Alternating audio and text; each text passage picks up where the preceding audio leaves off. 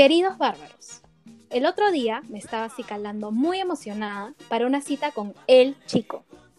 Ya hemos salido dos veces, pero se dice por ahí que en la tercera cita se puede dar el primer beso. Uh, wink, wink. Mi mamá, por otro lado, dice que tengo que esperar hasta que me pida. Pero yo ya no puedo más. Entiendo que se preocupe por mí, pero todo el día me está diciendo que él me tiene que recoger, que me tiene que pagar la cuenta y que en una cita una dama nunca pide pasta. Lo que ella no sabe es que siempre voy en taxi, nos dividimos la cuenta y me pido dos platos de fideos por cita. no sé qué hacer cuando venga a la casa y la conozca. Me gusta bastante, pero tampoco quiero perder mi herencia. ¿Qué hago? Saludos, Pamela. Ay, Pamela, qué barbaridad. Hola, ¿qué tal? Soy Almendra. Y yo soy Rafael. Y esto es ¡Qué barbaridad! Donde te daremos tips para enfrentar situaciones como la de Pamela. De hecho, la historia que ha contado Pamela me hace recordar mucho una historia mía eh, de cuando yo tenía 13 o 14 años y estaba en el colegio y tenía enamorado y habíamos ido juntos a un arreo de un amigo suyo. Y sinceramente me aburrí, me quería ir y, llamé a mi mamá para que me recoja, ¿no? Porque en esa época tampoco es que el chico tenía carro y me iba a regresar, sino que llamé a mi mamá y como siempre ella me recogía de, las, de la puerta de la casa donde eran todas las reos. Entonces, este, mi mamá llegó, me avisó y le dije a mi enamorado, este, oye, sinceramente estoy cansada, ya me aburrí y mi mamá llegó, así que me voy. Y me dijo, ya, perfecto, te acompaño a la puerta. Y le dije, no, no te preocupes, tranqui, o sea, estás acá en plena reo y la puerta está a un metro, yo me voy sola. Y entonces ya nos despedimos y salí cuando vi a mi mamá afuera, casi se le cae la cara y me dijo, ¿dónde está? Te juro, molestísima, me dijo, ¿dónde está el chico que te trajo a la reo? Y le dije, no, está dentro, no, no le voy a sacar de la fiesta para que me acompañe. Y me dijo, no, los chicos que te traen a las reuniones te tienen que acompañar a la fiesta cuando te vas. Y yo, pero, oye, o sea, Sí, horrible, pero bueno, sinceramente no me pareció necesario. Y creo que esto es lo que se diagnostica como un micromachismo. Pero sinceramente quisiera saber qué es un micromachismo. Tranquila, Almendra, yo te explico. Según la RAE, un micromachismo es una actitud. Ah, salga, salga. Por si no saben, lo que Rafael acaba de hacer también es un micromachismo. Los micromachismos son básicamente acciones o comentarios sutiles que cometen los hombres en predominancia de las mujeres, que pueden ser que se le otorgue pagar la cuenta al hombre o esperar eh, que una mujer se comporte como una dama, o también el conocido mansplaining, ¿no? Ya, perdón. De hecho, mucha gente de las generaciones mayores eh, se sigue indignando cuando decimos que la caballerosidad podría ser machista, porque creen que las mujeres necesitan ayuda o tal vez este, son un poco mm, más indefensas que los hombres y por lo tanto necesitan protección. ¿No? Esto es algo que, está concebido por, por, las generaciones anteriores a nosotros, porque se les enseñó así, ¿no? Y de hecho hay, hay cosas que, que aún viven en, en, la época actual. Tengo un montón de amigas que aún esperan este tipo de detalles de parte de, de un chico, ¿no? De hecho, una amiga me contaba que salió con un chico y fueron a comer sushi y, me contó todo bien, lindo, pero cuando salimos al restaurante no me abrió la puerta. Qué perro. ¿No? Y exacto, y encima me, me hizo pagar la mitad de la cuenta. Y yo, o sea, eso es algo malo. Y me dice, me dice, no, o sea, no es que sea algo malo, sino que eh, se me cayó un poco con esas cosas, ¿no? Y yo le dije, o sea, mira, sinceramente, si no te paga la cuenta no es porque sea un huevón, o fácil cuando salieron del restaurante no se dio cuenta que te tenía que abrir la puerta. Y en, o sea, por último, ya no tiene plata para invitarte todo lo que tragas en Edo, pero no significa que un mal chico, ¿me entiendes? Solamente por eso. Claro, o sea, tus amigas son un poco más cuestionables, pero si lo piensas, en la época, por ejemplo, de nuestros papás o nuestros abuelos, la, caballerosidad era algo demasiado normal. Es más, y de hecho, no ser caballeroso era ser visto como machista porque no estabas respetando a las mujeres. Entonces, yo sí entiendo bastante, ¿verdad? Porque alguien de la generación de nuestros papás, o nuestros abuelos o anteriores, que hay, eh, podrían pensar que tal vez la caballerosidad no es machista porque al final es respetar mujeres. Exacto, y en línea con lo que dices, creo que es el momento perfecto para explicar y aclarar cómo la caballerosidad podría ser machista, porque se percibe a la mujer como alguien más débil, más indefensa, se siguen perpetuando los roles de género de los hombres y las mujeres, y se asume que el hombre tiene que ser el protector de la mujer, cuando esto no debería ser así o no tendría por qué ser así, porque imagínate, una mujer que anda sin un hombre al costado estaría desprotegida, no creo, ¿no? Entonces, eh, definitivamente sí se puede cuestionar el, el, el acto de ser caballero, o, o, tal vez no el acto, ¿no? Sino eh, la concepción de la caballerosidad como, como machista. Claro, y de hecho, perdón, te voy a mansplainear un poquito más. a ver, te lo permito, te lo permito. Gracias, gracias.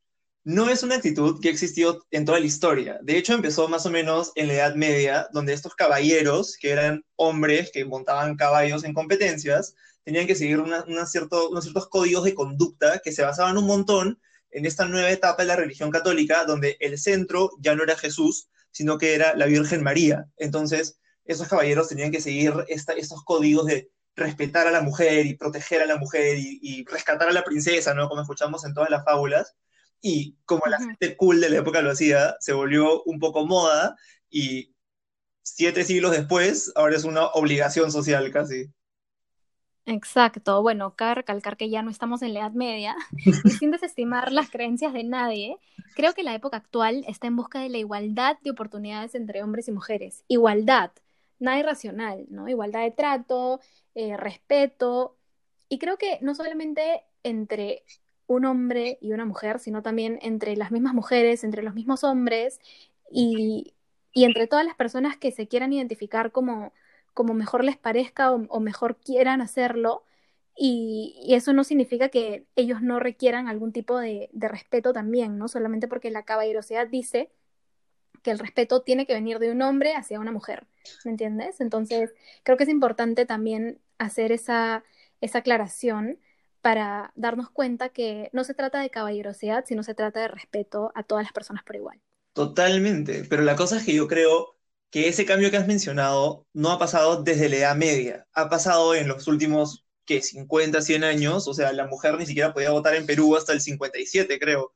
Entonces, o sea, no, por eso mismo no me sorprende que hayan personas que tal vez se hayan quedado un poco perdidas en este cambio y por eso es un montón de gente hoy en día, tanto mayores como de nuestra generación, en verdad, que no saben en verdad distinguir qué es machismo, qué, o sea, qué, qué acto puede ser clasificado como un micromachismo o como simplemente amabilidad, ¿no? Es, puede ser un tema bastante delicado si lo piensas.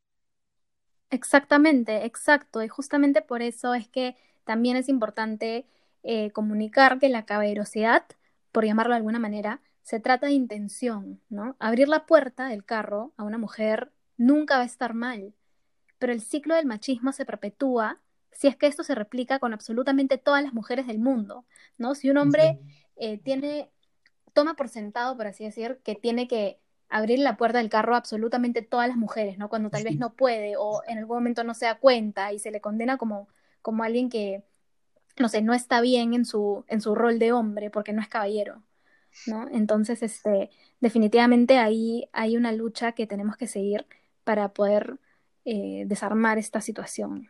Claro, y en verdad, en verdad es súper palta porque es algo que te enseñan desde chivolo. Tipo, yo me acuerdo desde niño que nos enseñaban a abrirle la puerta a mi mamá, pero nunca a mi papá, o por ejemplo a servirle siempre a mi abuela, ¿me entiendes? Es más, me acuerdo una vez cuando era chivolo, tenía una prima que era bastante más grande que yo y le gustaba hacerme bullying, tipo me pegaba, y yo le decía a mi mamá, mamá, me está pegando mi prima, y mi mamá me decía, ya, pero a una mujer nunca se le toca. Y yo decía, pero a mí tampoco se me toca, ¿me entiendes? O sea, porque hay una distinción entre que no le puedo pegar a ella, pero ella sí me puede pegar a mí, ¿me entiendes? Eso es algo que nunca, nunca me quedó nada claro. Exacto, a nadie se le pega, como tú mismo dices, ¿no? Y creo que eso no solamente se da cuando estás creando un hombre y lo estás supuestamente formando a ser un caballero, creo que eso también se da en el caso de las mujeres, que te enseñan a ser una dama, ¿no? Claro. Eh, de hecho, cuando era, cuando era chiquita, eh, siempre me, me dijeron cómo hablar o cómo expresarme, ¿no? Y, y, de niña, imagínate que se me salía una lisura de una manera más inocente, porque, o sea, eres una niña, ¿no? Tendrás cinco o seis años y no sabes muy bien qué cosa estás haciendo. siempre me decían algo como, una niña no habla así, con lisuras, eso no se hace, que las niñas no, no dicen malas palabras, que no dicen esto, porque no es de, no es de niñas educadas, no es de niñas, no es de damitas, ¿no? Entonces, eh, todo eso en algún momento me, me, causó algún tipo de temor, como hablar como mejor se me, me parecía hacerlo, ¿no? Y al mismo tiempo, vestirme eh, era todo un tema porque me decían como que las niñas se tienen que vestir bonito, tienen que estar bien peinadas, tienen que ser coquetas, tienen que oler rico, echarse colonia, no sé qué. Y a veces no me... que cuando quería salir a jugar al jardín de mi casa, no me quería vestir con la ropa más blanca que tenga o peinarme precisamente para salir al jardín, ¿me entiendes? Claro.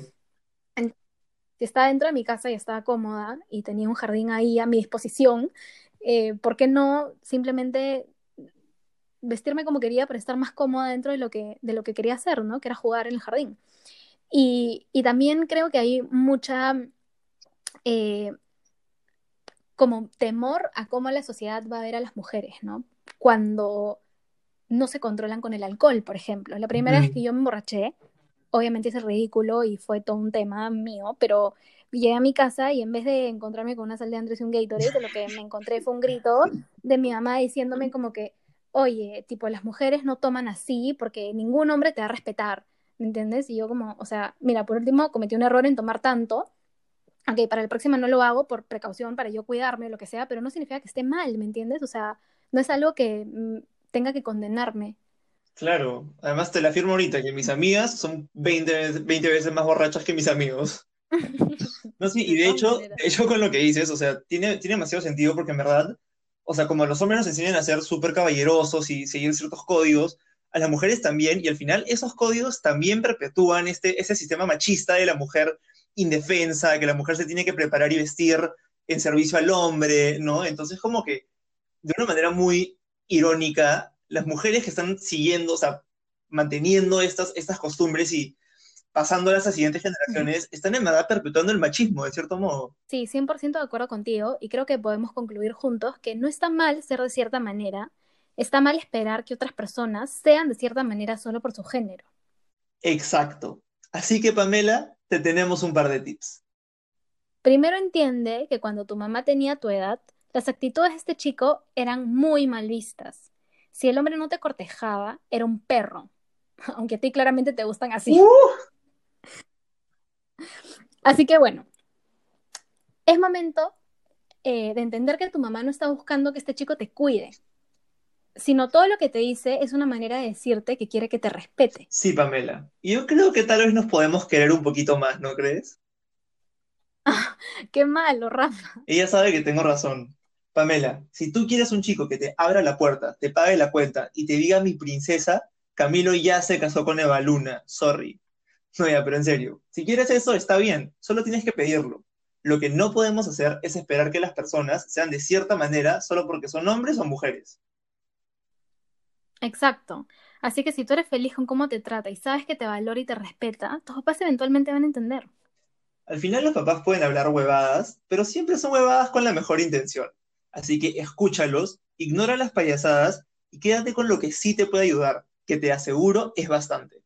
Bueno, Pamela, ojalá te hayan ayudado nuestros consejos. No te olvides de seguirnos en nuestras redes sociales y compartirnos con tus amiguis para que sepan cómo conversar con sus papás sin hablar barbaridades.